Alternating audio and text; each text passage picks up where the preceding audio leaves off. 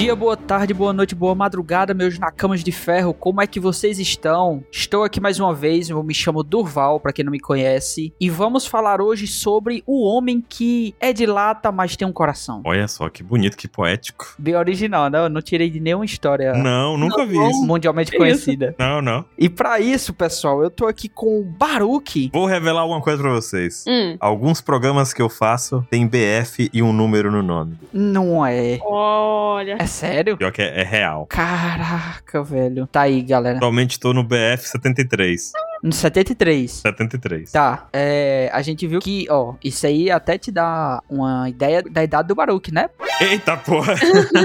Naquele SBS do Frank tem um BF70 de quando ele tinha 70. e nós temos aqui a nossa fã de cortadora de latas, Nanax. Meu Deus, demorei pra entender essa Pô, eu- apresentação. Viemos falar do Mugiwara menos valorizado e mudar essa ideia na cabeça de muita gente. Caramba. Pô, vamos ver, é desafio, viu? É um desafio mesmo. E pessoal, eu não falei o nome ainda, mas eu acho que todo mundo já pegou, até pelo título, né? Que vocês devem ter lido. Que a gente tá falando do Frank. E hoje a gente vai falar sobre qual a importância real dele na história pros Mugiwara. E nesse cast a gente vai abordar os mistérios do passado do Frank. Quais são os principais temas em torno desse personagem e também entender um pouco e determinar qual o verdadeiro destino, qual vai ser a verdadeira importância, o que ainda a gente tem pra ver sobre esse nosso querido personagem, que como a Nanax falou, não é tanto falado, não é um dos que a gente discute tanto, mas a gente veio pra mudar isso agora. Eu gosto do Frank, hein? Tu gosta do Frank? Mas concordo que talvez ele não seja tão assim, nossa, o Frank, sabe? É tipo, nossa, lá, lá ele. Ó, eu vou te falar. Por que, que eu disse que ele é um homem de lato, mas tem um coração? Porque o Frank é simplesmente o cara que mais chora emocionado pelos outros em One Piece. Uhum. uhum. Entre os Nakamas, não pode ter uma historinha triste, uma superação que ele tá lá se derretendo em lágrimas. Embora pros e-mails, senão a gente vai queimar a pauta agora, do. Ah, bora! E-mails! Se você não quiser ouvir os e-mails, pule para. 26 minutos e 55 segundos.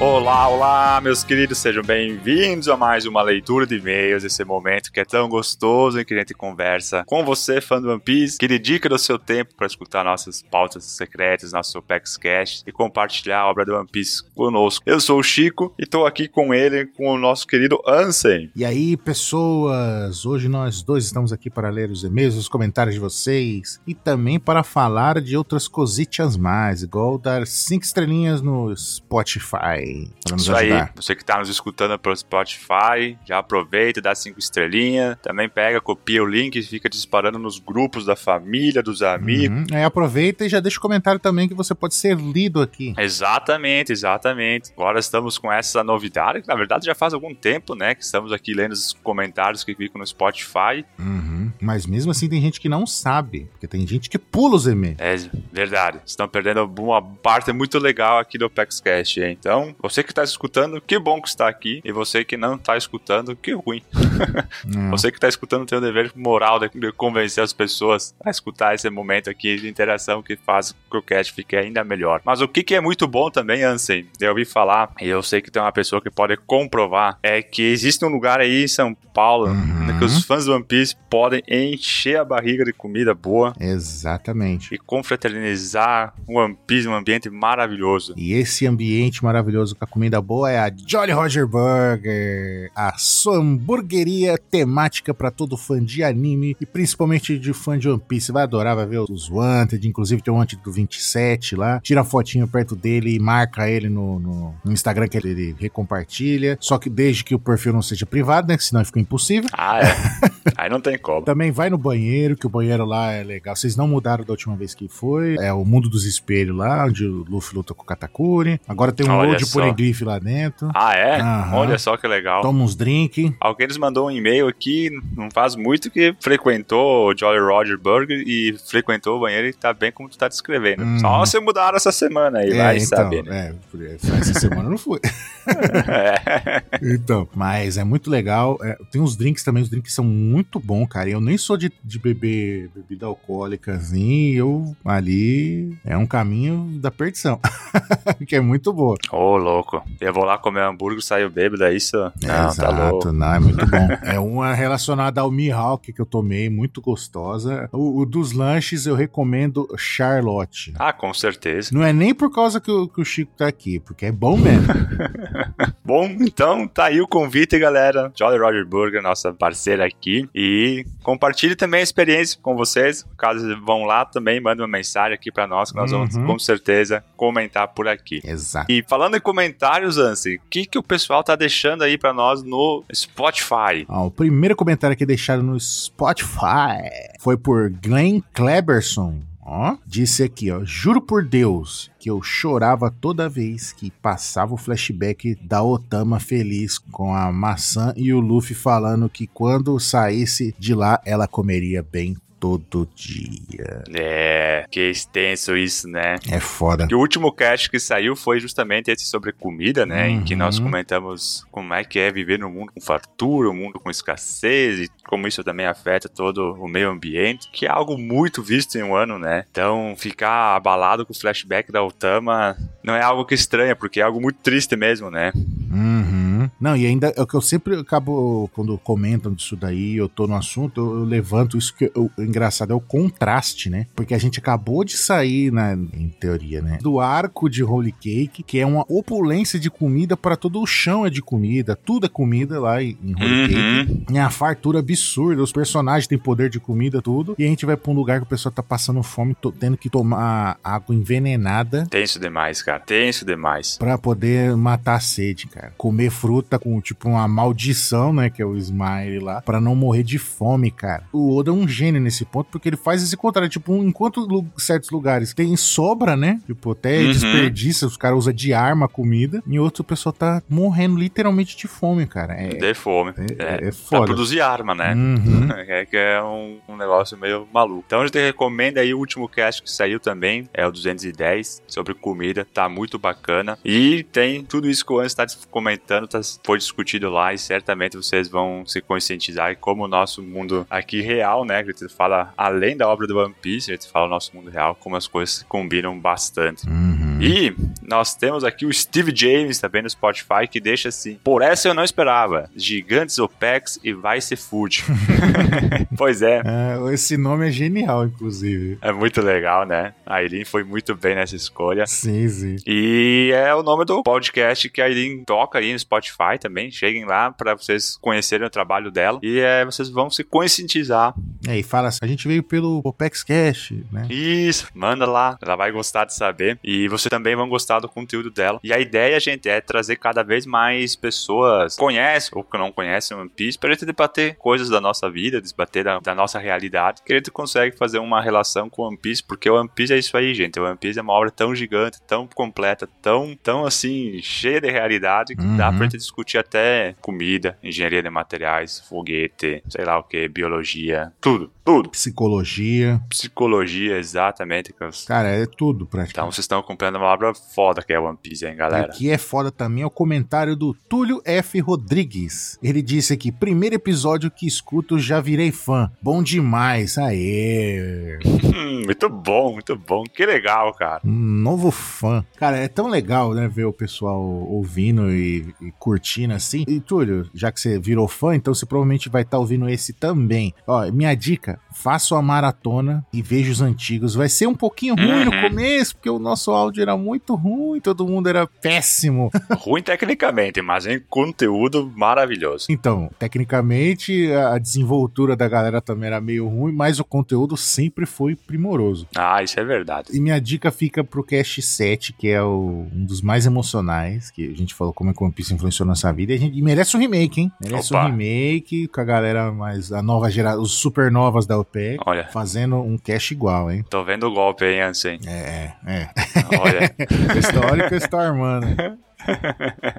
ah, muito bom. Isso aí, galera. Escutem lá. E como também foi o teu primeiro, Túlio, pode ser que seja o primeiro de muitas pessoas, então ajuda a compartilhar aqui a palavra do One Piece, que certamente as pessoas vão viver no mundo melhor se estiverem mais próximas do One Piece. Pelo menos Exatamente. mais divertida, com entretenimento Uhum. de qualidade. Feitos os comentários aqui, Ansem, vamos para os e-mails, que também temos alguns e-mails maravilhosos. E nós temos aqui, então, o primeiro e-mail que a gente vai ler hoje do senhor Welton Tavares. E ele manda assim para nós. Olá, integrantes da UPEX, tudo bem? Tudo bem, Tudo bem, Ansem? tudo bem. Tudo bem. Me chamo Elton, tenho 23 anos e sou do interior de Heriutaba. Hiryutawa, parece nome de golpe. Pois Hiryutawa. é, né? Muito bom. Uma pequena cidade no longínquo noroeste sertão cearense. Pois é, vocês têm público em todo lugar. Orgulho-se disso. Eu tenho orgulho. Nossa, orgulhão. e demais. E é muito bom receber e-mail de todos os lugares do Brasil do então, Uhum. continue nos enviando. Estou escrevendo esse e-mail logo após ouvir 210 Opex Cash e 213 pautas secretas. Meu Deus do céu, dá 403, 423. Aí, ó, ele, é, ele fez o que eu acabei de aconselhar pro Túlio aí. Exatamente. Fez a maratona, muito bom. E ele fala: é bastante coisa, não é mesmo?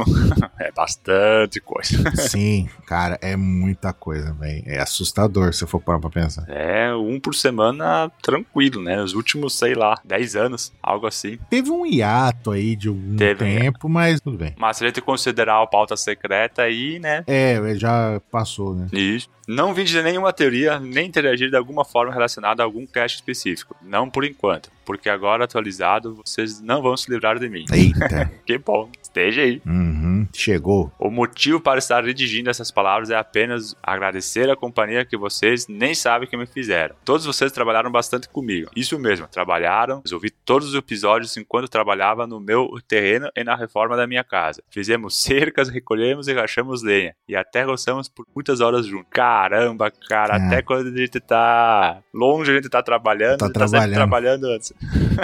Caramba, a gente arou terreno, cara. Coisa essa é algo que eu nunca tinha feito, cara. Nem fazer cerca. Agora, é, agora a gente arou terreno e fez cerca Wi-Fi. Isso. e, e lenha eu nunca rachei, mas o que eu já queimei de lenha, Deus me livre. Hum, assando a carninha, tomando a cerveja, né? Né? Hã? Hã? Ah, mas aqui, o frio, o frio aqui, né, Ansem? Não, mas, mas tá certo. Um churrasquinho, churrasquinho é sempre bom. Sempre bem-vindo, sempre bem-vindo. E aqui ele continua. Foi muito suor derramado na companhia de todos vocês. Ah, imagina que todos trabalham ainda mais no calor que deve ser por aí. Meu Deus do céu. Vixe, é, eu- lá no Ceará, filho, você é louco. O calor danado.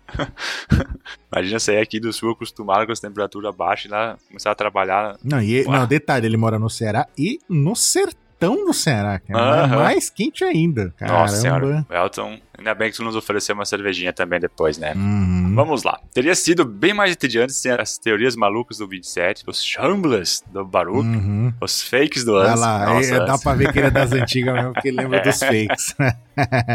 Isso é muito verdade, nossa, os fakes do Ans. É que tinha vários, né, Ansem? Uhum. Meu Deus. Os trocadilhos do Dylan, os ensinamentos do Poeira e do Chico, o amor da Nanax e Elisa por Zoro e Sandy. É, tá na ordem, na ordem certa aqui, né? As raivas que a Bururu passou na mão de vocês e todos os outros que, mesmo sem eu citar aqui, fazem parte do maior site do One Piece do mundo. Ah, eu concordo, assim, ó, o maior site do mundo é verdade. Eu não vou ficar feliz com o seu elogio, seu baca. Bacaro!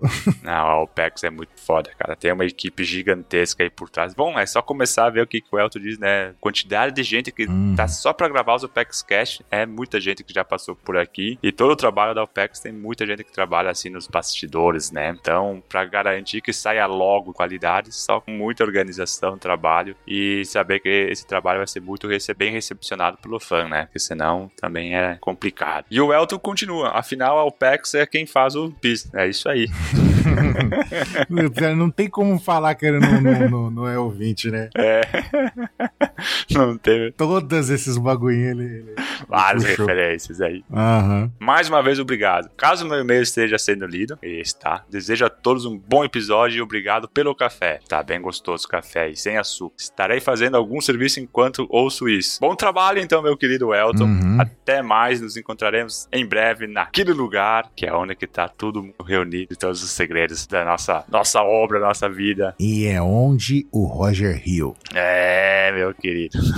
Muito bom. Obrigadão, Elton. Valeu, E até demais. breve. E outra pessoa que também mandou um e-mail pra gente, um e-mail grande, mas vamos ler mesmo assim, não, não se intimidem Ah. com um e-mail grande, achando que, ah, vou mandar um e-mail grande, eles não vão ler. Vamos ler sim. O problema é que a gente não consegue Vamos ler ler todos, porque é impossível ler todos, né? Vocês são milhares. Então a gente seleciona alguns aqui pra representar a maioria. E dessa vez foi a Eloene, olha só a Eloene, ela sempre tá nas nossas lives, quando a gente tá gravando pauta, tá lá, manda perguntinha, manda tudo. A Eloene, cara, a Eloene Cristine, ela já chega dizendo aqui, queridos amigos da UPEX, é quase uma carta, né? É uma carta, né? Muito bem legal como, Ah. como ela organizou aqui. Faz um tempo que eu não escrevo para vocês, mas depois dos capítulos 1095 e 1096, acabei sentindo vontade de vir aqui dividir pensamentos pensamentosos. Antes de tudo, queria comentar que nas últimas semanas já tinha visto vários spoilers no Twitter, e é claro, no Insta do Mr. 27, que só lembrando aqui um parêntese no- na cartinha dela, o 27 sempre posta os spoilers do spoiler, né? Que fica dando umas dicasinhas, depois Uhum. vai aos pouquinho progressivamente. Então, se quem quis, quem é maluco por spoiler quiser ver, é só colar no Instagram do Mr. 27 oficial. Ah, vai se divertir bastante lá. Aham. Ele posta um monte de coisa, maluquice, Uhum. cosplay, essas coisas tudo. 27. É, é coisas 27. É, e propositalmente evitei ler por dias. Inclusive, o 1095 só tomei coragem de ler por completo quando recebi a notificação do Spotify sobre o pauta, porque é uma tradição minha ouvir o episódio assim que ele é postado. Muito bom. Ó, que legal. O 1096 acabei lendo um pouco mais rápido, mas ainda com certo receio antes de abrir o site da OPEX. Exatamente. Só uma coisa também, que tem vários posts no Twitter, nos Instagrams genéricos da vida aí, que o pessoal começa a postar spoiler e é spoiler fake, tá? Então, to- Tem disso, hein? quem curte ver spoiler, toma cuidado, porque tá achando que é uma coisa e no final um bagulho não tem nada a ver, e ainda depois ainda vem xingar a gente, né? Como de costume. E a gente não tem nada a ver com isso. De jeito só escreve One Piece, não os spoilers. É, a gente só cria One Piece. Todo mundo sabe que o 27 é o Oda. Isso. Continuando aqui da Eloane. Fazia um longo tempo que eu não chorava tanto com um capítulo de One Piece. Toda semana comento alguns amigos sobre o mangá e o anime. Acompanhamos juntos, dividimos opiniões e vivo enchendo o saco de todos para ouvirem a OPEX. Uma delas eu consegui convencer e hoje é fã de vocês, olha aí. Aê, palmas. Aí. Muito bom. E tinha também o desafio que a gente fez na época lá. É, apresente o OPEX Cast para duas pessoas. Muito bom. E praticamente todas as semanas eu comento o quanto essa obra continua a me encantar, me emocionar e me envolver. São tantos anos tendo One Piece na minha vida, esse ano deve fazer uns 14. Meu Deus do céu. É, então. A idade da Nanax. É, a Nanax tem um ano mais velha que a Nanax. Coitada, a Nanax faz 20 anos que já tá com esse meme, né? É, a Nanax já tá, daqui a pouco ela tá terminando a faculdade e a gente tá zoando ela falando que ela é novinha. Continua. Ó, que sempre acabo ficando surpresa em como, mesmo depois de uma década, a história tem tanto poder sobre mim. Como consegue me despertar tanto, sabe? Eu sei exatamente o que você está sentindo, Elaine. Porque é, um, é que a gente tá. Inclusive, a gente estava falando, eu e o Chico estava falando sobre isso antes de começar a gravação aqui Uhum. dos e-mails. Que eu não consigo imaginar minha vida assim. Nossa, pois é. E pra ti faz mais que 14 anos, né? Assim. Uhum.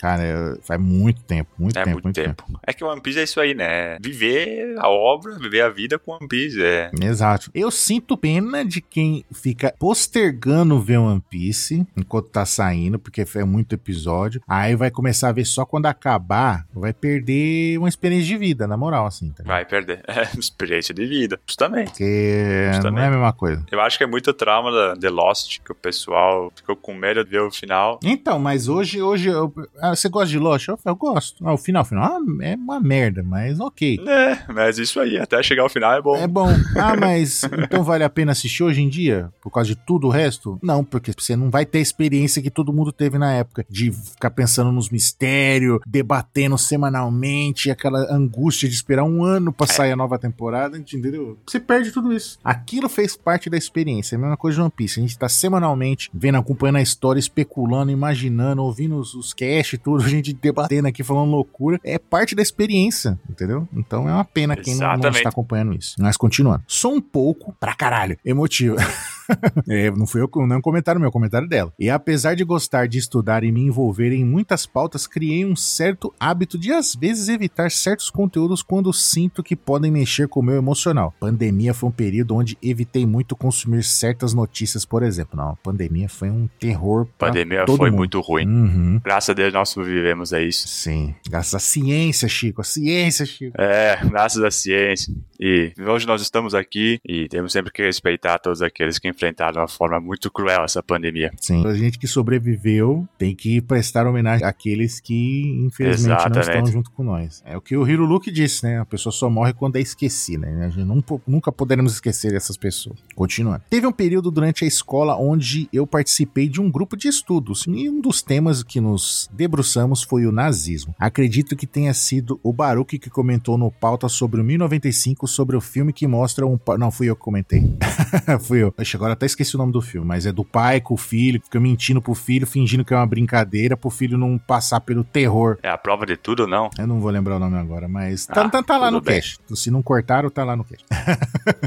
tá, tá lá, eu escutei. É, que mostra o pai tentando tornar um campo de concentração é, uma brincadeira para o filho. E essa foi a primeira coisa que me veio à mente quando eu li o capítulo. Ah lá, tá vendo? Tá vendo? É, referências. Estão vendo os mesmos filmes, hein? É, pra ver como é que a gente tá sintonizado. A sensação que tive nesses dois capítulos de flashback foi de agonia, dor e profunda tristeza. E isso me faz pensar no quanto ainda sabemos tão pouco sobre determinados personagens. Sobre como, mesmo conhecendo tanto do universo de One Piece, também nos falta saber tanto. E principalmente sobre como nada do que foi mostrado nas páginas é algo distante. É, é foda. Esse flashback do Kuma aí foi tenso demais. Tenso, tenso. E é bem interessante isso aí mesmo, porque nós estamos conhecendo o Kuma agora, faz, sei lá, 20 anos que o Kuma apareceu na obra. Sim. Ah, beleza, o Kuma, e Kuma, o Kuma, e cara, a gente não sabia nada. E olha o que, que o Kuma tem por trás, né? E vamos ser sinceros, né? Se a gente pensar assim, dentro da obra do One Piece, com essa questão das distribuições de classes, né? É muito provavelmente que tenha muitas e muitas e muitas histórias como a do Kuma por aí. De gente que tá sofrendo sobre a tirania do- de uma classe que, de- dos Tenubitos, que você acha superior porque, porque sim, né? Uhum. Continuando. Gosto muito desse aspecto de One Piece, dessa de ser uma obra que consegue nos divertir e trazer o mais puro entretenimento, mas que também pode servir de oportunidade para refletir sobre o mundo em que vivemos, sobre como o exato momento existem atrocidades tão ruins quanto, ou até piores, acontecendo em nosso mundo. Crianças com fome, famílias sendo mortas e poderosos exercendo uma visão absolutamente egoísta do certo e do errado aos mais frágeis. Cara, isso é, é- é tão atual esse tema que o Oda aborda, né? Que, que é- chega a ser assustador, assim, né? Você tipo, ah, ainda bem que é só ficção. É, né? Infelizmente isso. não é. Não,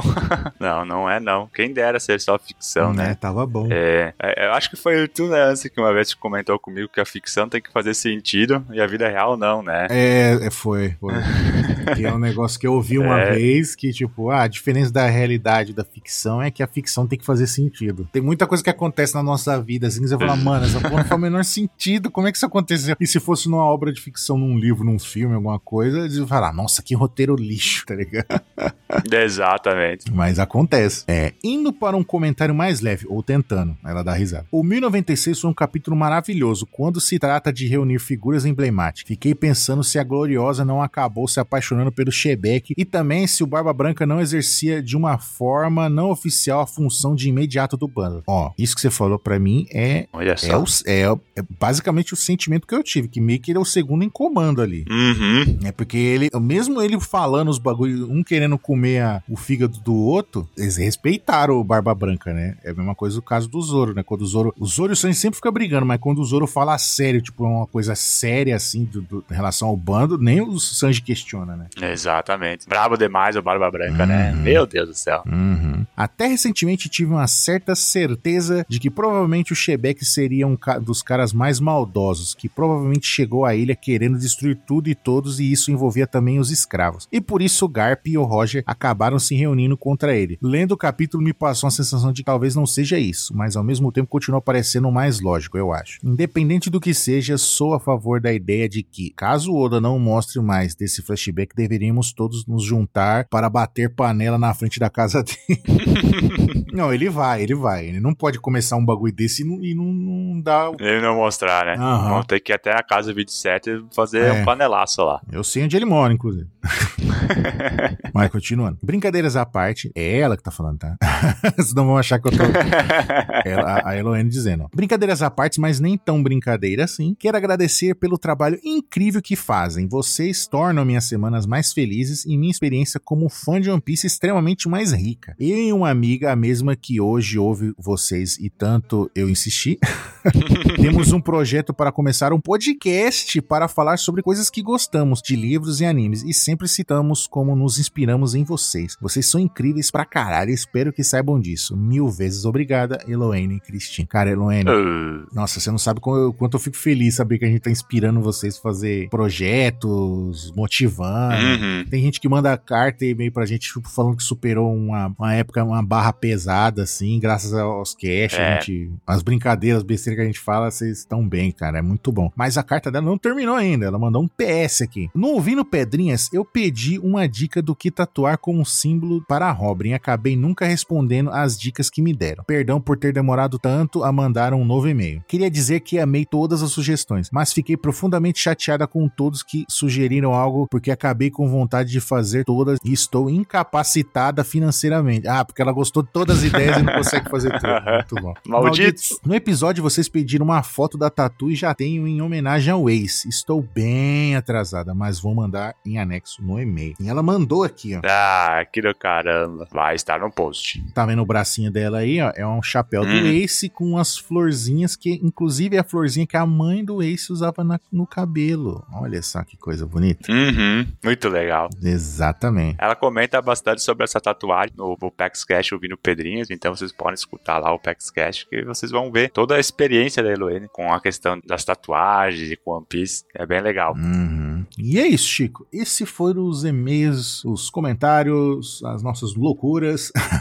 E é o nosso momento de interação, né, com o fã da, do One Piece, da OPEX Cash, do Pauta Secreta. E nós pedimos então que todos vocês continuem nos mandando mensagens, pode ser no Spotify, pode ser pro e-mail contato@onepzex.com.br. Isso. E estaremos em breve de volta, né, Ans? Exatamente. Mais rápido do que você imagina. E fiquem aí Exato. com o, o podcast, né? O principal, o motivo que vocês estão aqui nos mandando mensagem que acabamos de ler. E é isso aí. Então, até mais, galera. Falou! Parou!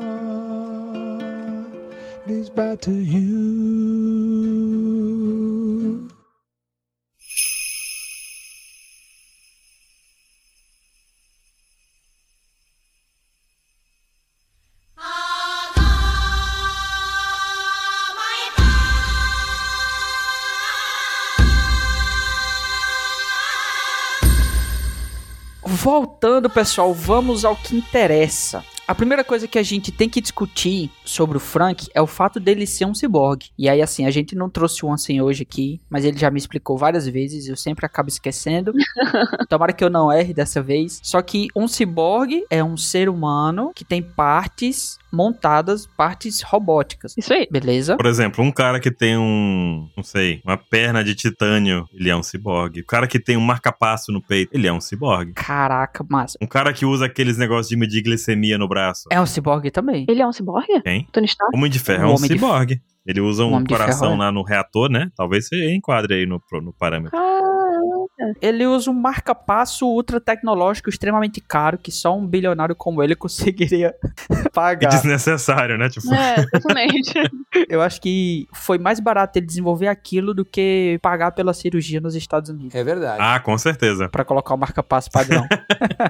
ele pode, gente, ele pode. Pô, então se ter marca-passo e placa de titânio torna um ciborgue, meu vô é um ciborgue e minha avó também. Eu até tenho uma historinha sobre isso. O meu vô, ele usa marca-passo há mais de 20 anos. Então, Caramba. é muito bom porque o meu vô hoje ele tem 83 anos. Uhum. 84 ou 85, é por aí assim. Hum. E ele, se não fosse a medicina, se não fosse a tecnologia, se não fosse a ciência, né, de forma geral, ele talvez não estivesse entre a gente desde os 60 e poucos, porque foi quando ele colocou, né? Uhum. Então ele já é o segundo marca-passo que ele coloca.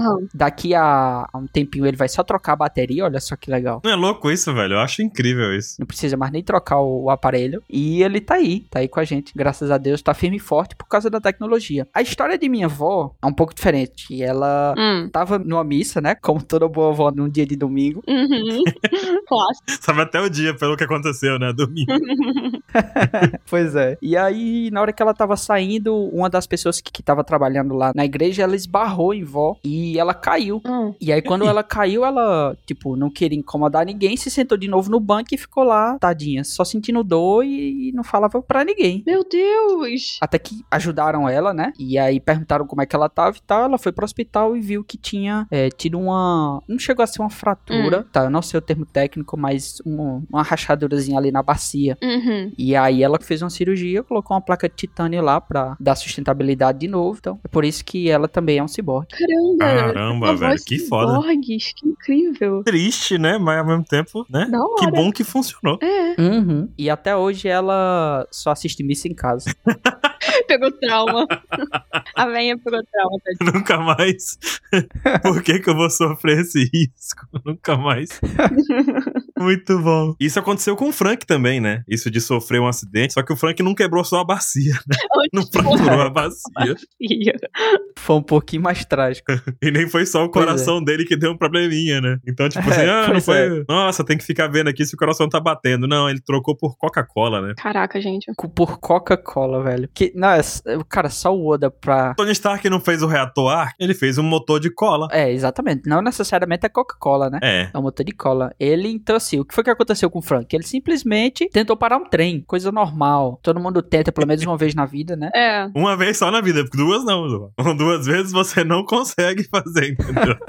E aí, bom, pessoal, o contexto desse incidente, pra relembrar vocês, é de quando o Tom San, ele foi preso. Uhum. Ele ia ser julgado e ele foi enviado pelo trem que ele mesmo construiu lá pra Enies Lobby. Que ironia, né? Pois é. E aí o Frank, pra tentar impedir isso, ele só viu uma saída, que era tentar parar o trem na força bruta, no ódio puro. Certamente funcionou. Era um momento muito É. de culpa do Frank, né? Que ele tava se sentindo muito culpado naquele momento. A famosa reação Também. desesperada, né? Exatamente. Uhum. Tentam se redimir. Até porque usaram, né, as armas que ele tinha, os navios que ele tinha construído pra Uhum. acusar injustamente, pra, pra usar como desculpa pra fazerem o que fizeram com o Tom. Exatamente. E aí, pessoal, ele foi jogado no mar, longe, né, tentando parar esse trem. Não deu certo. Quem diria? Coincidentemente, curiosamente, ele passou perto de um navio abandonado, olha só que coisa. E aí ele, por causa disso, ele viu uma chance de sobreviver, pulou pra dentro do barco pra ver se tinha alguma coisa que pudesse salvar ele. Ele tava todo ferrado, pessoal. E aí ele descobriu que esse navio, ele era um navio diferenciado. Uhum. Era um navio onde ele conseguiu se transformar num ciborgue. Tinha muita tecnologia nesse navio. Aí que tá, na época que a gente viu isso, era um navio. Uhum. Definitivamente um navio, sabe? Mas não tinha.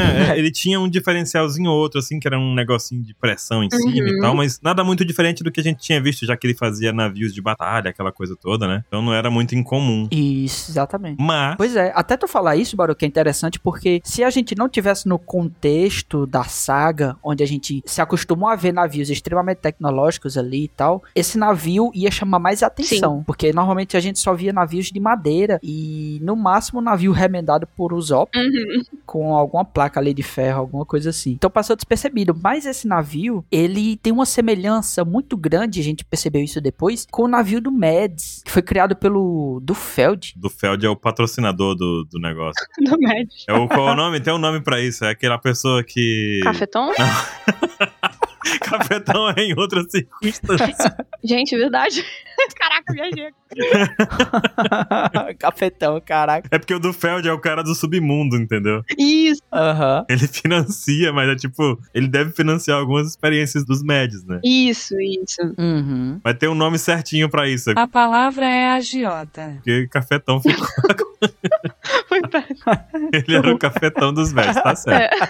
Ai, velho, muito bom. E a gente viu esse navio dos Uhum. Medes numa história de capa Da guerra. Da guerra. da guerra. Uhum. Isso aí. Foi o volume 26 da história da capa. E se a gente olha, pelo menos aqui, tipo, pra estrutura de baixo do navio, é bem parecida. E, gente, o Oda, ele adora reaproveitar coisinhas, assim, da história. Eu não duvidaria, não. Eu só fico me perguntando, como é que o Frank não pegou uma infecção braba utilizando esse navio abandonado pra transformar o corpo dele E- no ciborgue, gente? Não faz sentido. E interessante que esse navio, a gente vê que tem um negócio lá que é tipo Hum. como se fosse um navio a vapor, né? Sim. E o que já era algo diferenciado também, um navio a vapor. Então tem esse negócio de vapor, e no Dudufeld também é um navio a vapor, né? Não tem um- ninguém Uhum. remando como o navio do Senhor Beatles, coisa do tipo. É, exatamente. É como se for, realmente fosse uma máquina. E se isso for verdade, a gente pode enxergar mais uma conexão, mais uma afinidade maior aí que o Frank pode ter com o Vegapunk, porque o Vegapunk fazia parte do Mega, provavelmente estava aí nesse navio, não no momento que o Frank encontrou, óbvio. Uhum. Fez parte da construção desse navio, até porque o Tom San era referência e como o Tom San era famoso também, por que não o Vegapunk conheceu o Tom San, né? Exatamente. E também criaria, com certeza, uma conexão aí mais natural do que já é com o Kuma, que também tem essa natureza de ciborgue, né? O Kuma, inclusive, gente, a gente sabe que ele tem muita conexão com o Frank desde Sabaori, que isso ficou meio mega óbvio, mas ele poderia ser meio que um exemplo do que pode acontecer com o Frank no futuro, caso as coisas pro Mugiwaras derem errado, ou não necessariamente errado, mas caso as coisas pro Frank não caminhem da forma que a gente imagina que vai caminhar. Porque, por exemplo, a gente tem o capítulo 603, que é um capítulo muito importante, é o retorno dos Mugiwaras do time skip, em que o Frank ele conta Uhum. sobre que ele encontrou lá o Kuma protegendo o Sunny durante dois anos, e por isso que o Sunny tava sem qualquer arranhão, e que ele tinha se dado essa última missão e tinha de proteger o navio deles, e tinha abandonado completamente a humanidade dele através do, do Vegapunk, que ele pediu, olha, essa é a minha última missão, meu último desejo, e eu quero que você tire minha humanidade e eu vou cumprir isso, entendeu? Mas agora, depois disso, o Kuma realmente não existia mais, a parte humana do Kuma. E o Oda, ele chama muita atenção pra esses paralelos entre o Frank e o Kuma. A gente, inclusive, tá vendo que esses dois personagens estão desempenhando um papel, assim, mega importante em Egghead. O Frank ainda tá caminhando pra isso, né? A gente ainda não viu muito do Frank em Egghead, sem ser ele mega impressionado com a terra da ciência do futuro do Vegapunk. Uhum. E tendo interações muito legais com o Vegapunk também. Mas o Kuma a gente consegue ver que tá, assim, desempenhando uma coisa bem importante em Egghead, apesar de a gente não saber completamente o que é. Porque o Kuma, ele sempre foi um personagem, como eu posso dizer? Tipo, a gente sabe o que ele faz, mas a gente não sabe por que que ele faz. Desde o início, qual o propósito dele na história? É uma coisa muito complexa, vocês não concordam? A maior dúvida é, ele era humano até aquele ponto lá, Uhum. que tu citou agora da história, ele era humano normal. Sim, Assim, ele era ciborgue, mas ainda tinha a sua humanidade. exatamente. O que foi que fez ele virar um ciborgue? É a primeira dúvida que a gente tem, né? Uhum. Um acidente fatal. Ele se, pro- ele se dispôs a ser um experimento pro Vegapunk. Uhum. O corpo dele tinha algo diferente. Tipo, eu lembro muito do Wolverine, né? Sim. O Wolverine na história lá, os caras colocam adamantium nele, mas só funciona se ele tiver fator de cura, né? Porque senão não funciona. Será que o Kuma tem algo diferenciado com relação a isso pra aguentar as modificações que foram feitas no corpo dele? Olha, boa pergunta. Será que ele, de alguma forma, ele foi obrigado a virar um ciborgue ou ele virou por decisão própria? Que acordo ele teve? Que acordo maluco foi esse de tipo, depois daquele momento você faz seu último pedido, depois disso você perde a sua humanidade? É uma Uhum. programação Como- muito por quê? Uhum. E o próprio e o próprio Vegapunk fala que foi decisão dele, né? Então, Pois é, porque o que motivou? talvez ele não tenha sido realmente obrigado, cara. Deve ter sido um motivo muito forte, muito forte. É, ele tem motivos, assim, que estão intimamente conectados, eu creio, sabe? Porque, por exemplo, desde o do primeiro ato dele na história, que foi de não levar o Luffy em Thriller Bark, de separar os Mugiwaras em Sabaori, de agora o que que tá acontecendo também lá em Reverie, agora o que tá acontecendo em Egghead, que ele foi pra Red Line, entendeu? Tipo, são coisas muito entrelaçadas. Inclusive, eu vou trazer isso mais uma vez, porque tá em conexão também com o Frank. É, a gente tá num momento de Egghead em que a gente viu que o, o Kuma, ele conseguiu, de alguma forma, ter meio que uma vontade própria ali, não sei por assim dizer, ou se ele foi programado, mas ele teve uma vontade própria ali, que ele saiu disparado em direção à Red Line, escalou a Red Line e chegou lá na Terra Sagrada, por assim dizer, né? Então, parece Uhum. muito que é uma programação Hum. feita pra que, tipo, antifuga. Ninguém pode roubar o Kuma deles, porque caso ele seja roubado, ele simplesmente vai embora e volta pra casa. Sim. É tipo. Tipo robô aspirador, sabe? Quando acaba a bateria, ele. tá- tipo, deve ser bateria. Aí ele Deus. volta pra base pra carregar, ao invés de continuar trabalhando e ficar preso debaixo da cama. Não sei se aconteceu com você já isso. Ai, muito, velho, muito muito, bom. específico, Baru, que você sofre com isso. Aconteceu já. Meu Deus. Mas o novo tá tudo bem. O Wilson tá trabalhando perfeitamente. Wilson. Wilson. O Wilson é o nome do robô aspirador, gente. Wilson. Ai, que legal. Eu queria ter um amiguinho chamado Wilson Robô Aspirador. Poxa. Ah, velho. Não, não, a gente não tem amizade, é uma relação de trabalho. Credo, mano. Que horror. O nome do meu irmão é Wilson, cara. O, o Wilson, ele por acaso tá sendo usado pra algum trabalho não humano? Olha, eu limpo ele toda vez que eu- quando ele faz a limpeza, eu limpo ele, lubrifico, troco as peças, tá tudo certinho, tá tudo, tá tudo bem. Ele trabalha, ele ganha recompensa, né? Nossa, tadinho do Wilson. Ah. Caramba. Enfim, pode ser também isso, essa questão É. da programação. Mas eu também fico muito. É, porque em Egghead também a gente foi apresentado aquele robô gigante ancestral, né? Que tem energia que ninguém Sim. sabe de onde vem, nem o próprio Vegapunk. E Uhum. ele teve um comportamento parecido com o do Kuma. Ele escalou a Redline 200 anos atrás, chegou lá e do nada desligou, sabe? Uma coisa bem parece programada. É um grande paralelo mesmo, literalmente grande. Exato, é. Caramba. Muito grande. Não tinha feito esse paralelo ainda. Interessante. O, o Frank, eu sei que ele é, tá ali na parte de carpinteiro e tudo mais dos Mugiwaras. A gente também vê o Frank Uhum. ascendendo muito pro lado da ciência, né? Então, com a abordagem dessa energia, com a conexão que ele tem com o Kuma, eu acho que, inclusive, o Frank pode desempenhar um papel muito importante relacionado a essa energia, a essa ciência, inclusive até o próprio robô ancestral que tá ali em Egghead, sabe? Eu acho que poderia ser um papel muito importante que o, o Frank poderia desempenhar, porque o Oda, ele não constrói o personagem do Frank só nessa coisa de, ai, navio, ai, carpinteiro, ai, isso. É muito pro lado assim, sabe? A gente viu isso diversas vezes já.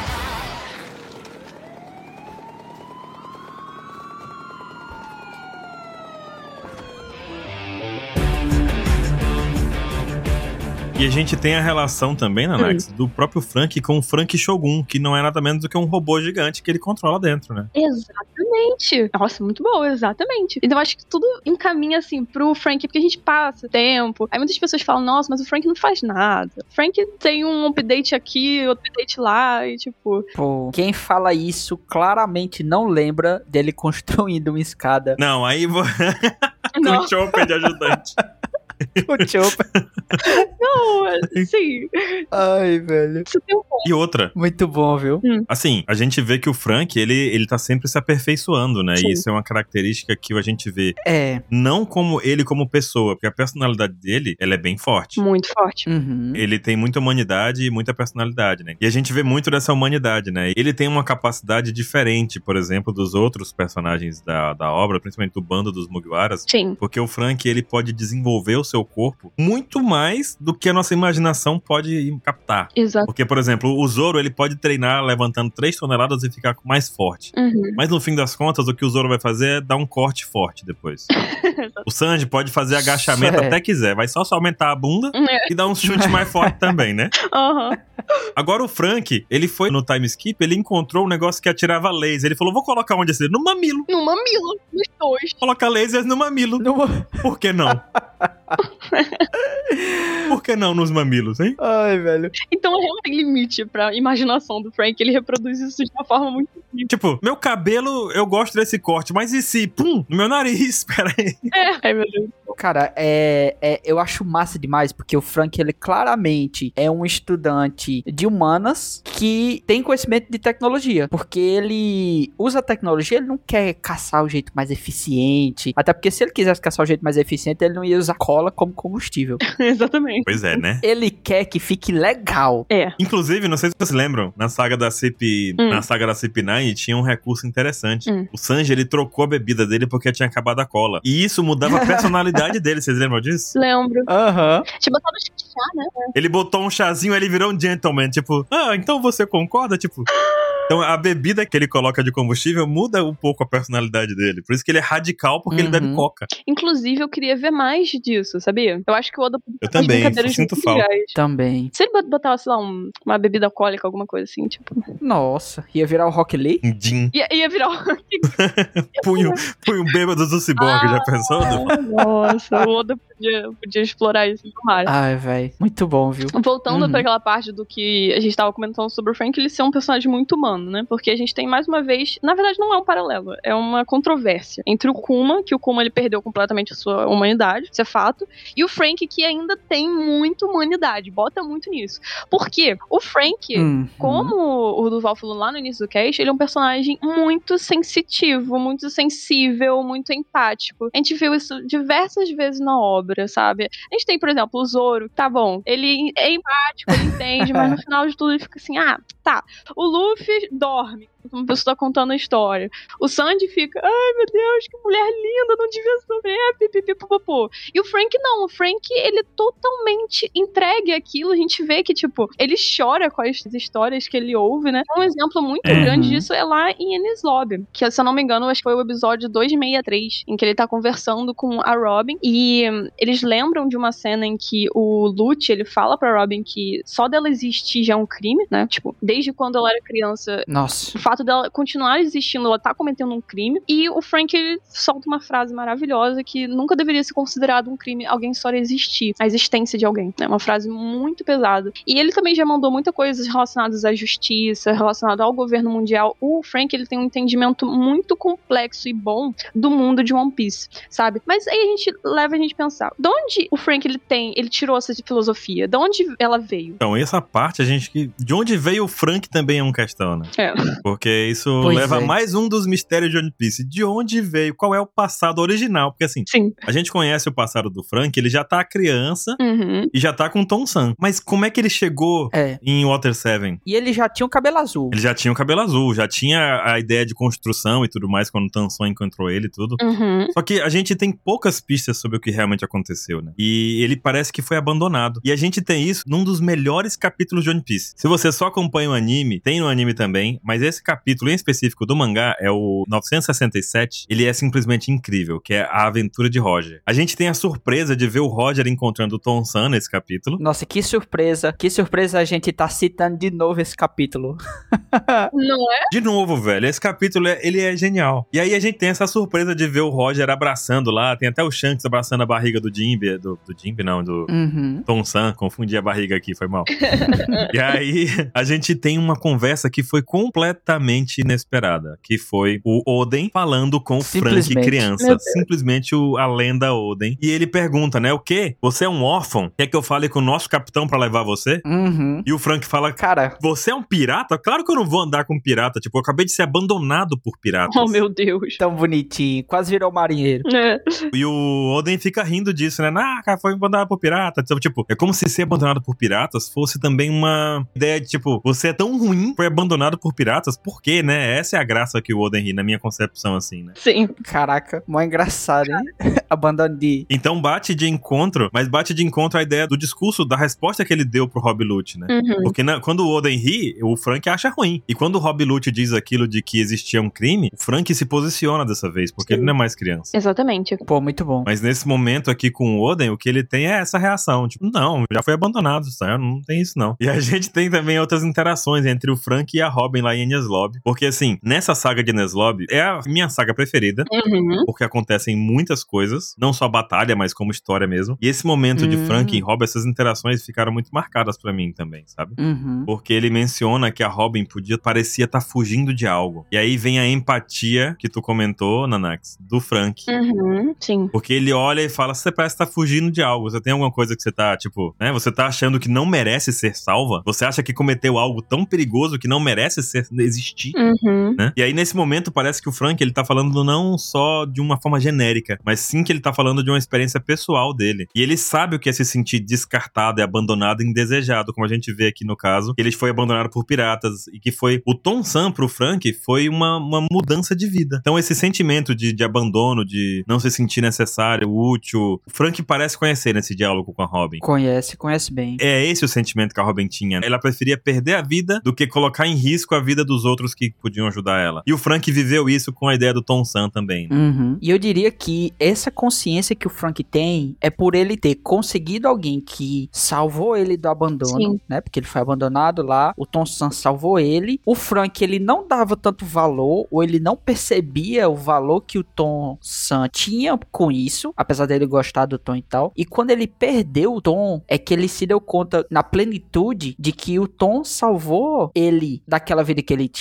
Porque com certeza a reação que o Frank tinha de rebeldia e de chamar atenção e de construir aqueles tipos de coisa era uma resposta, muito provavelmente, ao sentimento que a Robin teve. Uhum. Exatamente. Ao sentimento de abandono, ao sentimento de não valer nada. Só que, né, só que o, o Frank, naquele momento da interação com o Tom, era criança e adolescente, era jovem, né? Muito jovem. Uhum. Então ele Uhum. não tem pra onde fugir. Quando a gente é jovem, não- a gente não sabe lidar com os sentimentos Sim. que a gente tem da forma devida, né? Algumas coisas a gente aprende vivendo e esperando poder viver outra vez. É igual aquela história, né? Parar um trem, a gente só para uma vez. É, Porque possivelmente você não vai ter uma segunda chance. se sobreviver primeiro. E esse, Nossa. esse, esse evento de parar o trem pro Frank foi o, momento do entendimento em que ele teve sobre o que estava acontecendo, sobre o porquê aconteceu o que aconteceu, sobre o que, como o Tom Sam, o Tom Sam foi importante pra ele, Sim. é importante pra ele, né? Só que o Frank teve essa segunda chance e aí a partir daí a gente vê que o Frank, ele, a gente entende um pouquinho melhor essa filosofia de vida dele, né? A gente entende que toda vida humana tem seu valor, todo mundo tem direito e que ele teve uma segunda chance, virou um ciborgue e a gente vê até o que, que ele Uhum. faz com isso, né? Ele cria a Frank Family, que faz a mesma coisa que o Tom Sam fez. Pega aquelas pessoas que foram abandonadas Uhum. no mundo lá de Water Seven e acolhe elas, dá ela uma família, uma base, um apoio, entendeu? Por mais que eles não fossem os melhores, melhores pessoas do universo ali, a gente via que são pessoas que precisavam ser acolhidas. Perfeito.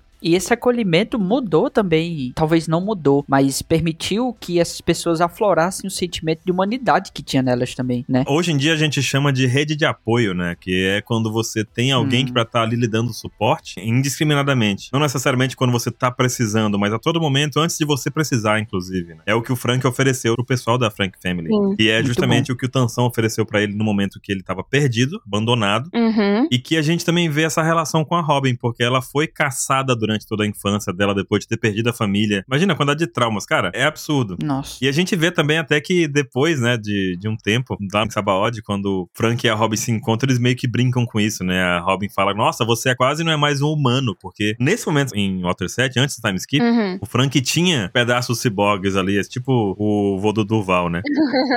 Só que quando chega no time skip, o Frank, meu amigo, ele abandonou esse negócio de, ah, eu, eu tenho um marcapasso. Não, eu tenho um marcapasso, eu tenho uma perna aqui, tô usando um negócio aqui pra medir a glicemia, meu pâncreas é artificial também, sabe? Tipo, Aham. Uma placa de titânio na bacia. Mamilos metálicos. Mamilos acendem. Tem um lasers aqui. Nossa, velho. É, realmente. Antes, a única coisa evidente que ele tinha era o nariz, né? Era. Assim, visivelmente de ciborgue. E os braços com É, e os braços Popeye, né? Tipo Popeye, assim. grandes. É. Uhum, é verdade. Agora não, ele botou a mãozinha, a mão dele não é mais indelicada. é mão que sai a mãozinha da mão dele pra ele poder encostar, pra beber uma água, por exemplo. Imagine pra limpar a bunda. Ah, velho. Deve ser difícil. Nossa. Ele tem bunda? Isso se o sistema digestório dele for ainda como o nosso, né? É verdade, Tem hein? isso também. Verdade.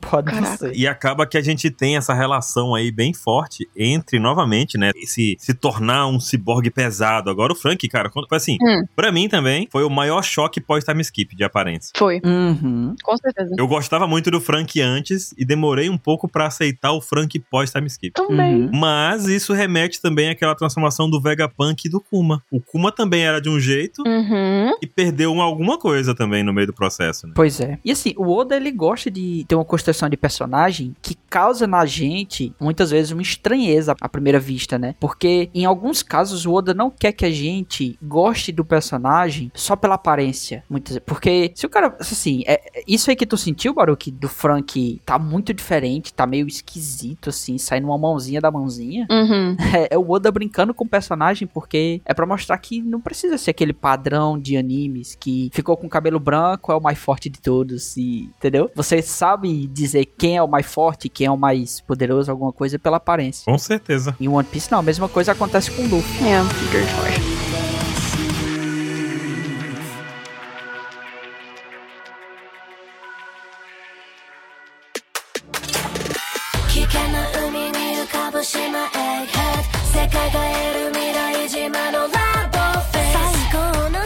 E voltando pro tema aqui do abandono do Frank, a gente vê que isso aparece mais uma vez na história dele, né? Que é quando ele descobre os antigos laboratórios do Dr. Vegapunk. Uhum. Não é isso? Durante o time skip. Aí ele fez igual o Chopper. O Chopper escolheu virar um monstro, né? Pra poder ajudar o Luffy. Não, porque o Chopper ficava naquela, entre o humano e o monstro, né? O, hom Uhum. o homem e o monstro. E o time Uhum. skip fez com que o Chopper falasse: Eu vou abraçar o monstro. Preciso ser um monstro pra ajudar o Luffy. E o Frank, menino, encontrou esse laboratório do Val. Já era. Mamilos, polêmico. Foi isso que ele pensou. É. o Frank, na primeira transformação dele ali de, em Cyborg, foi pra salvar a vida dele, né? Sim. E aí ele deve ter feito algumas adaptações e tal, mas por uma questão de necessidade pessoal. Já durante o time skip, foi como tu falou, ele usou tudo que ele pôde daquele laboratório, toda a tecnologia, pra se transformar em algo que fosse mais poderoso e pra criar coisas que pudessem ser usadas pra ajudar o sonho do Luffy também, né? Isso nos leva a pensar o quanto o Frank é genial. Porque a gente vê na história vários personagens que tentaram recriar os trabalhos do Vegapunk, falharam e tudo mais. O Frank não. O Frank ele chegou lá em Karakuri, deu de cara com todos os projetos antigos do Vegapunk, varreu todos eles. Uhum. Foi do jeito dele? Foi o estilo dele? Foi. É. Mas se ele pudesse pegar um projeto Uhum. pica das galáxias lá, ele conseguiria recriar. Porque ele tem habilidade suficiente pra isso. Mas tu vê como é interessante. A gente, como programador da área de TI e tudo mais, a gente entende o seguinte. Sim. Que o mundo hoje, principalmente, hoje assim, na última década talvez, né, de compartilhamento de códigos, de funções, de código aberto, aquele negócio todo, você não necessita mais criar tudo do zero. E não é errado você Uhum. usar um projeto de alguém que faz alguma coisa pra conseguir criar o seu Uhum. e fazer o que você precisa. Exatamente. Perfeito. Então, no caso, hoje em dia os programas de computador eles são retalhos de vários outros programas feitos com funções específicas. O que muda é como você vai usar aquela parte do programa no seu programa. Uhum. E foi o que o Frank fez. Ele aprendeu laser, ele aprendeu um metal diferenciado, ele fez muitas coisas. Uhum. Usando esses retalhos que ele pegou do Vegapunk. Possivelmente ele pegou os Exato. estudos do Vegapunk, pegou, pô, vamos dizer, numa linguagem falando de programação, pegou um código do cara com a função lá. Uhum. E, pô, aquela função faz aquilo, mas onde é que aquilo. E aí, faz o que com essa função? Não faz nada se você não tiver um plano de necessidade pra aquilo, né? Sim. Então, na minha visão, o que ele fez foi ver os projetos, entender os projetos, no caso, encontrou funções ali, e aí depois ele adaptou essas funções no que ele mesmo considera como sendo necessário. É genial fazer isso. Exato. Perfeito. Sim. Não tem que criar nada do zero, você tem que saber usar o que tem. Uhum, com certeza. E isso é o que diferencia o cara que vai longe de uma pessoa que vai ficar presa ali tentando recriar a roda, né? É, não é preciso recriar a roda. E assim, o Frank, mesmo que ele tentasse replicar o código e as invenções do Vegapunk, ele não conseguiria. Porque você acaba tendo o seu próprio estilo, você acaba criando as coisas de acordo com aquilo que você gosta. Tanto que quando você trabalha em equipe na programação, por exemplo, você olha um código e você consegue perceber quem foi que escreveu aquele código pela forma de escrever ele. é interessante isso. É bizarro, né? E você consegue saber por que o cara escreveu aquele código, qual a necessidade que ele tinha pra aquele código ali. Exatamente. Talvez não se adapte às suas. Tipo, putz, Aham. tá perfeito, mas isso aqui não é pra mim, não. Eu vou ter que mudar um negócio aqui pra encaixar no que eu preciso. Uhum. Uhum. E aí, não só o Frank conseguiu muita coisa pra tecnologia dele ali, pras construções dele nessa visita aos laboratórios do Vegapunk, mas essa visita forneceu uma conexão muito mais forte entre o Frank e o Kuma. E essa relação entre os dois pode nos dar uma ideia mais forte de qual é o real destino do Frank, né? Sim. Então, por que isso? Porque o, o Kuma, ele perdeu totalmente a humanidade dele. Foi um processo em que ele foi perdendo isso, provavelmente com em várias, em várias discussões e a cada nova construção que o Vegapunk fez no Kuma, ele foi criando acordos e permitindo que uma parte mais da humanidade dele fosse perdendo até chegar no, na última missão dele de salvar ali o, o navio dos Mugiwara e perder totalmente a humanidade. E aí agora ele é uma- simplesmente uma arma viva, o Kuma. E o Frank não. O Frank, é, apesar de usar essas tecnologias do Vegapunk, ele não perdeu totalmente a humanidade. E aí, curiosamente, o Oda ele nos mostrou que esse destino tem um, um grande potencial no Frank. Esse destino de ir contra um pouco o que a tecnologia causou ao Kuma. Exatamente. Por que isso, Duval? Porque no SBS, o Oda ele já revelou várias e várias vezes os designs futuros dos Mugiwaras, né? Que é o futuro que deu certo e o futuro Uhum. que deu errado. Tem diversos. No SBS 101, que é até bem recente,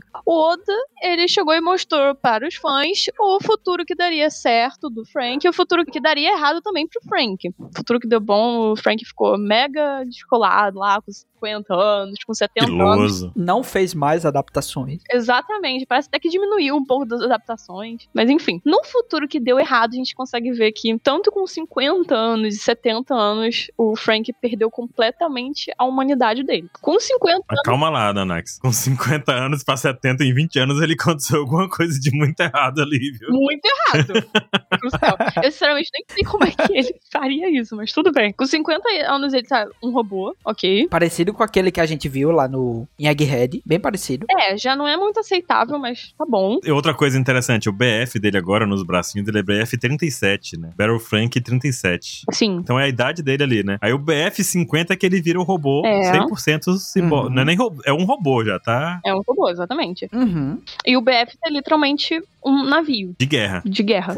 Tem a cara dele ali na proa. Muito bizarro, meu Deus. Detalhe importante: ser de guerra. Aí não parece aquele navio do Dufelt lá do começo? Parece, parece, Que tem uns canhões, tem um negócio, tem um formatinho. parece. Tem muita gente que quando saiu esse SBS, eu lembro, que se eu não me engano, ainda não tinha alcançado os últimos capítulos assim de um ano. Tem muita gente que teorizou Hum. sobre aquele lance do. Porque assim, a gente sabe agora que Pluton tá em um ano. E que Pluton é um navio de guerra que só pode ressurgir caso que abram as fronteiras do país. Enquanto isso, ele vai ficar lá adormecido. Só que o Frank, ele tinha as plantas de Pluton, né? Não existe mais, ele tinha as plantas. Provavelmente ele gravou. Ele queimou. Exatamente, ele gravou isso na mente. Com certeza ele tem a planta assim na. Uhum. Salvando o HDzinho. Exa- exatamente, salvou no HD. Tirou uma foto. E dentre todas as armas ancestrais, a única que poderia ser recriada era Pluton. Porque Pluton é um navio de guerra, então pode ser recriado. Então tem muita gente que, assim, teorizou de que vai que no futuro que der errado, coisa assim do tipo, o próprio Franklin se transforma em Pluton, em potencial, sabe? É, e existe a teoria até que o Sunny seja uma reconstrução dessa, só que o Frank ainda não ativou esse modo de batalha, né?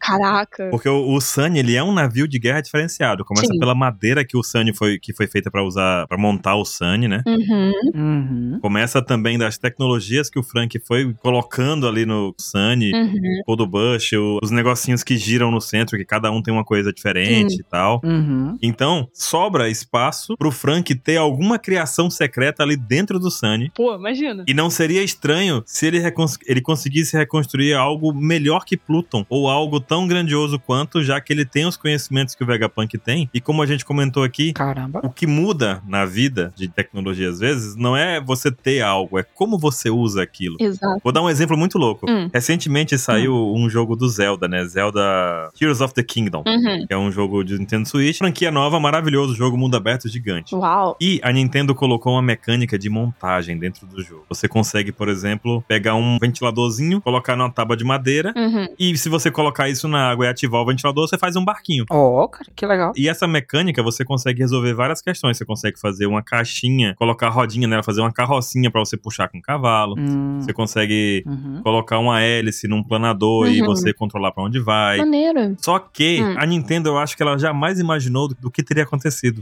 Porque as pessoas foram além, usando tudo que tem no jogo, Ah. que seria pra fazer coisas básicas. Cara, tem, tem gente que construiu, tipo, um jato. Meu Deus. Literalmente um jato dentro do jogo. Tem gente que Caraca. construiu. O cara construiu um robô gigante que atira laser, sabe? Caraca. Assim, São construções absurdas, assim. Nossa, velho. Com as mesmas ferramentas que pra criação de coisas básicas que resolvem problema do jogo, mas o cara pegou um tempo, decidiu, usou, pô, mas se eu juntasse aquilo com aquilo e pum, o cara fez um Megazord, velho, dentro do jogo. Você, incrível. você entra no Megazord e tem um volante pra você controlar o negócio, e vai pra esquerda e pra direita. Você fica, Ah, caraca. não é possível. Que incrível, que genial. É, velho, isso é muito bom. Então é, é um pouco sobre isso. Tem esse tipo de construção também em Minecraft. Tem galera que faz Pô. fábrica de ferramentas, fábrica É, de Os farmers. né? armaduras, essas coisas. Eu já vi uma galera montando, sei lá, país em Minecraft. Hum, Pô, os caras são muito.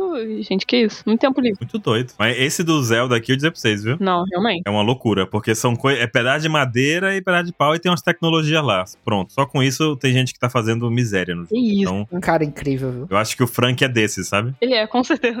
e, curiosamente, gente, o Oda, ele começou a dar umas pistazinhas assim, jogar no mangá. Não que isso vá acontecer, tá bom? Não quero parecer que é a forçadora de barra. Mas assim, recentemente, acho que foi no capítulo 1064, o Oda, ele mostrou o Luffy, tipo um, um easter egg, assim, uma referência, né? Que o Oda, ele mostrou o Luffy como se ele tivesse no futuro que tivesse dado errado, 70 anos. Aham. Sabe? Que ele mostrou no, no SBS um velho todo capenga lá, calvo. Enfim, muito estranho. Aí o, o Luffy, ele acabou assumindo essa aparência porque a Bonnie utilizou o poder, né, de envelhecer. E o Luffy ficou parecendo esse velho. Então foi meio que um easter egg ali, uma brincadeira do, do Oda. Só que, será que a gente pode ver na história canon do mangá esse futuro ruim pro Frank? Tanto ele, às vezes, como só o BF-50 ou como o BF-70, né? Seria uma ótima, sim, uma, ótima maneira do Oda ele explorar cada vez mais esses paralelos que estão tendo entre o Kuma e o Frank. Ia ser um pouco triste porque ele teria que desenvolver circunstâncias que explicariam porquê dele ter feito isso. Porque pro Frank chegar no nível desse, tem que acontecer muita coisa com o personagem. Porque abandonar a própria humanidade, que é uma coisa que ele preza tanto, sabe? Tem que acontecer Uhum. realmente. Tipo, eu não vejo. Seria um nível, cara, ou eu faço isso, ou todos os meus companheiros vão morrer, sabe? É a situação da Robin meio que, né? Tipo, eu Exatamente. prefiro me sacrificar aqui agora Exatamente. do que deixar todos aqueles que estão ao meu lado sofrerem algo. E ele tomaria essa decisão porque o Tom Sam fez isso. Exato. Por ele também, se a gente parar pra pensar, né? O Tom Sam meio que tipo, ah, não, aqueles navios de guerra são meus. Ele, ai, verdade, gente, meu Deus, tocou num assunto sensível. E a gente sabe que, assim, é, a guerra que tá chegando, que One Piece, querendo ou não, pode demorar, mas One Piece tá chegando ao fim. Tá aí não na reta final. Tá, só mais uns 10 aninhos. É, Tá perto, tá perto. É, pode demorar, mas tá na reta final.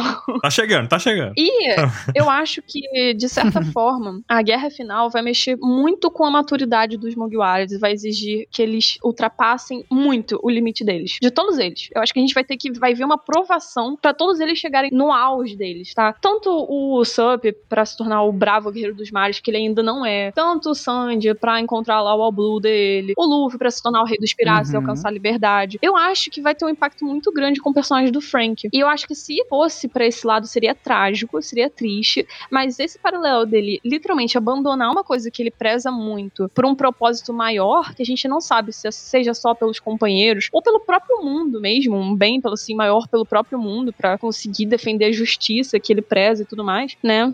Seria um triste, mas quem sabe? Quem sabe? Será? Tudo depende de como, até mesmo da história do Kuma, que tá caminhando pra um, um rumo ainda desconhecido, né? Exatamente. Talvez até valha um dia aí um cast sobre o Kuma, Vale. porque se a Vale. gente juntar tudo que a gente sabe dele, não dá muita coisa, mas dá muita discussão. Dá muita discussão, exatamente. Porque a gente não sabe qual é o propósito dele, né? Nesse caso do Frank, seria a mesma coisa. Até agora. Ó, estamos em 2023, tá, gente? Se você estiver ouvindo no futuro e a gente parecer besta aqui. Nossa, eles não sabem como, né? Como é que eles não sabem disso? Por favor, não nos julguem.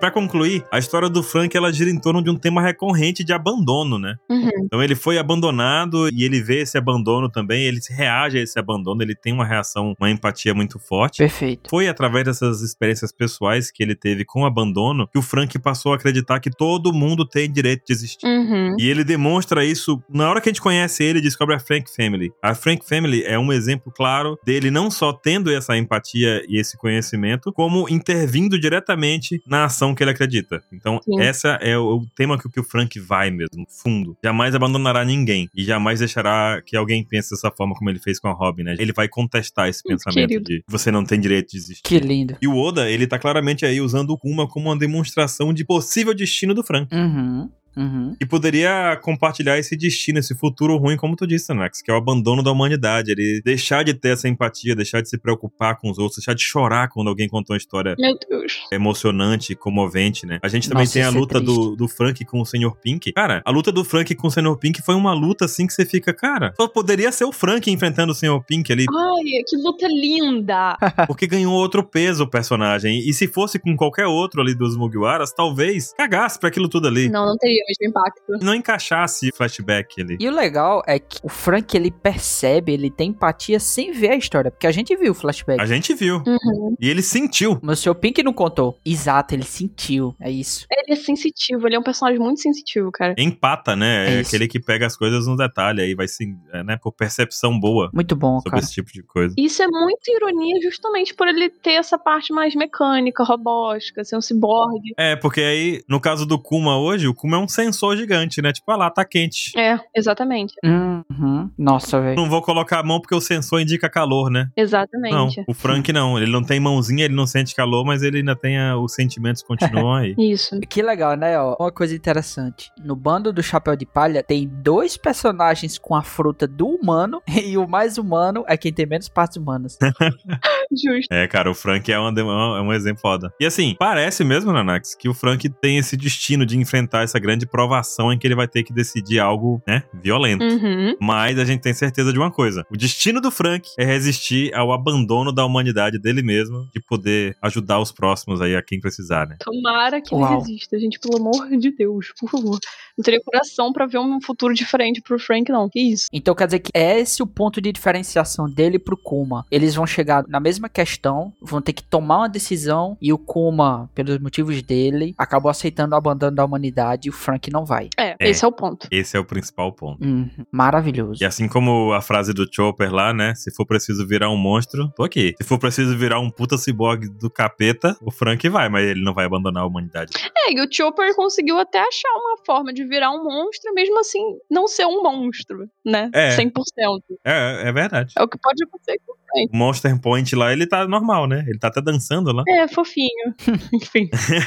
o crime. O Chopper, quando ele falou aquilo, eu acredito que ele tava muito no aspecto da aparência. Porque o Chopper, ele, pelo medo de rejeição, ele tentava ser o mais parecido com o humano possível. Exato. Porque ele foi rejeitado pela família dele, ele foi rejeitado pelas pessoas do país dele, pela aparência. Então ele queria ser o menos possível um monstro. E ali naquele momento, ele percebeu que tá tudo bem ele ter a aparência que ele tem Uhum. né? Que ali ele chamou de ser um monstro. Já o Frank, ele se tornar um monstro seria ele perder a humanidade dele. E eu acho que ele vai talvez chegar nesse ponto de quase se tornar um monstro nesse sentido. Uhum. E aí vai negar esse destino. Oda te ouça. Oda te ouça.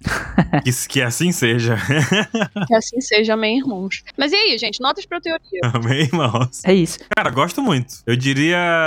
Eu vou, eu vou usar o parâmetro aqui da Hum. probabilidade. Eu diria 9 de 10 de acontecer. Hum, 9 de 10 de acontecer? 9 de 10, porque eu gosto de poder ser surpreendido pelo Oda. Uhum, uhum. Positivo ou negativamente? Olha, eu diria um 9,5 de 10, tá? Era 10 de 10, só que aí eu realmente também ser surpreendido pelo Oda é, é bom. Só que esse destino aqui do Frank seria muito bom. Eu gostaria muito, eu ficaria muito feliz com um destino assim. Hum. E você, Nanax? Com a teoria assim. Vou seguir a linha de vocês, vou falar 9.9 de 10. Por quê? Uhum.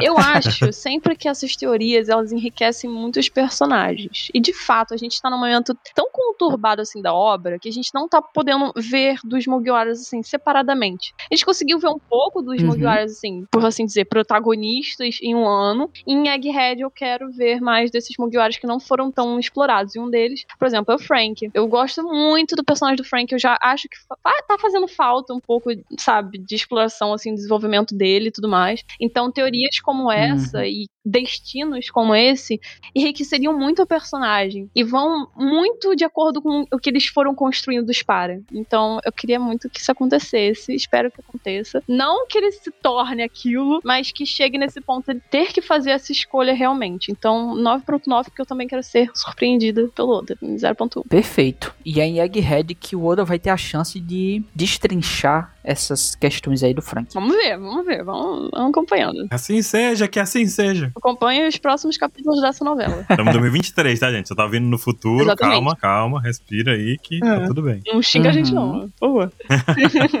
Bom, pessoal, digam aí nos comentários o que é que vocês acharam dessa teoria. A gente também quer saber qual é a nota de vocês. Se vocês têm destinos diferentes que gostariam de ver do Frank. Acho que é isso, né? Exatamente. E se vocês quiserem, não se esqueçam de mandar lá um beijão pro autor dessa teoria, que a gente discutiu el- ela como base, que é o 3 Joe School lá no Twitter. Perfeito, vai ter link no post, né, pra ele. Maravilha. Exatamente. É isso. Digam também se vocês são cyborgs nos comentários. É verdade, eu quero saber disso, gente. Manda, se você tem É. alguma parte de ciborgue em você aí, se você é um ciborgue, Uhum. manda pra gente um e-mail contando como é que foi isso, e igual o Duval contou ali do- dos avós dele ali, que é interessante. Histórias interessantes. Ou não, né? Mas conta pra gente, compartilha. Conta aí, conta aí. Não precisa ser necessariamente de ferro.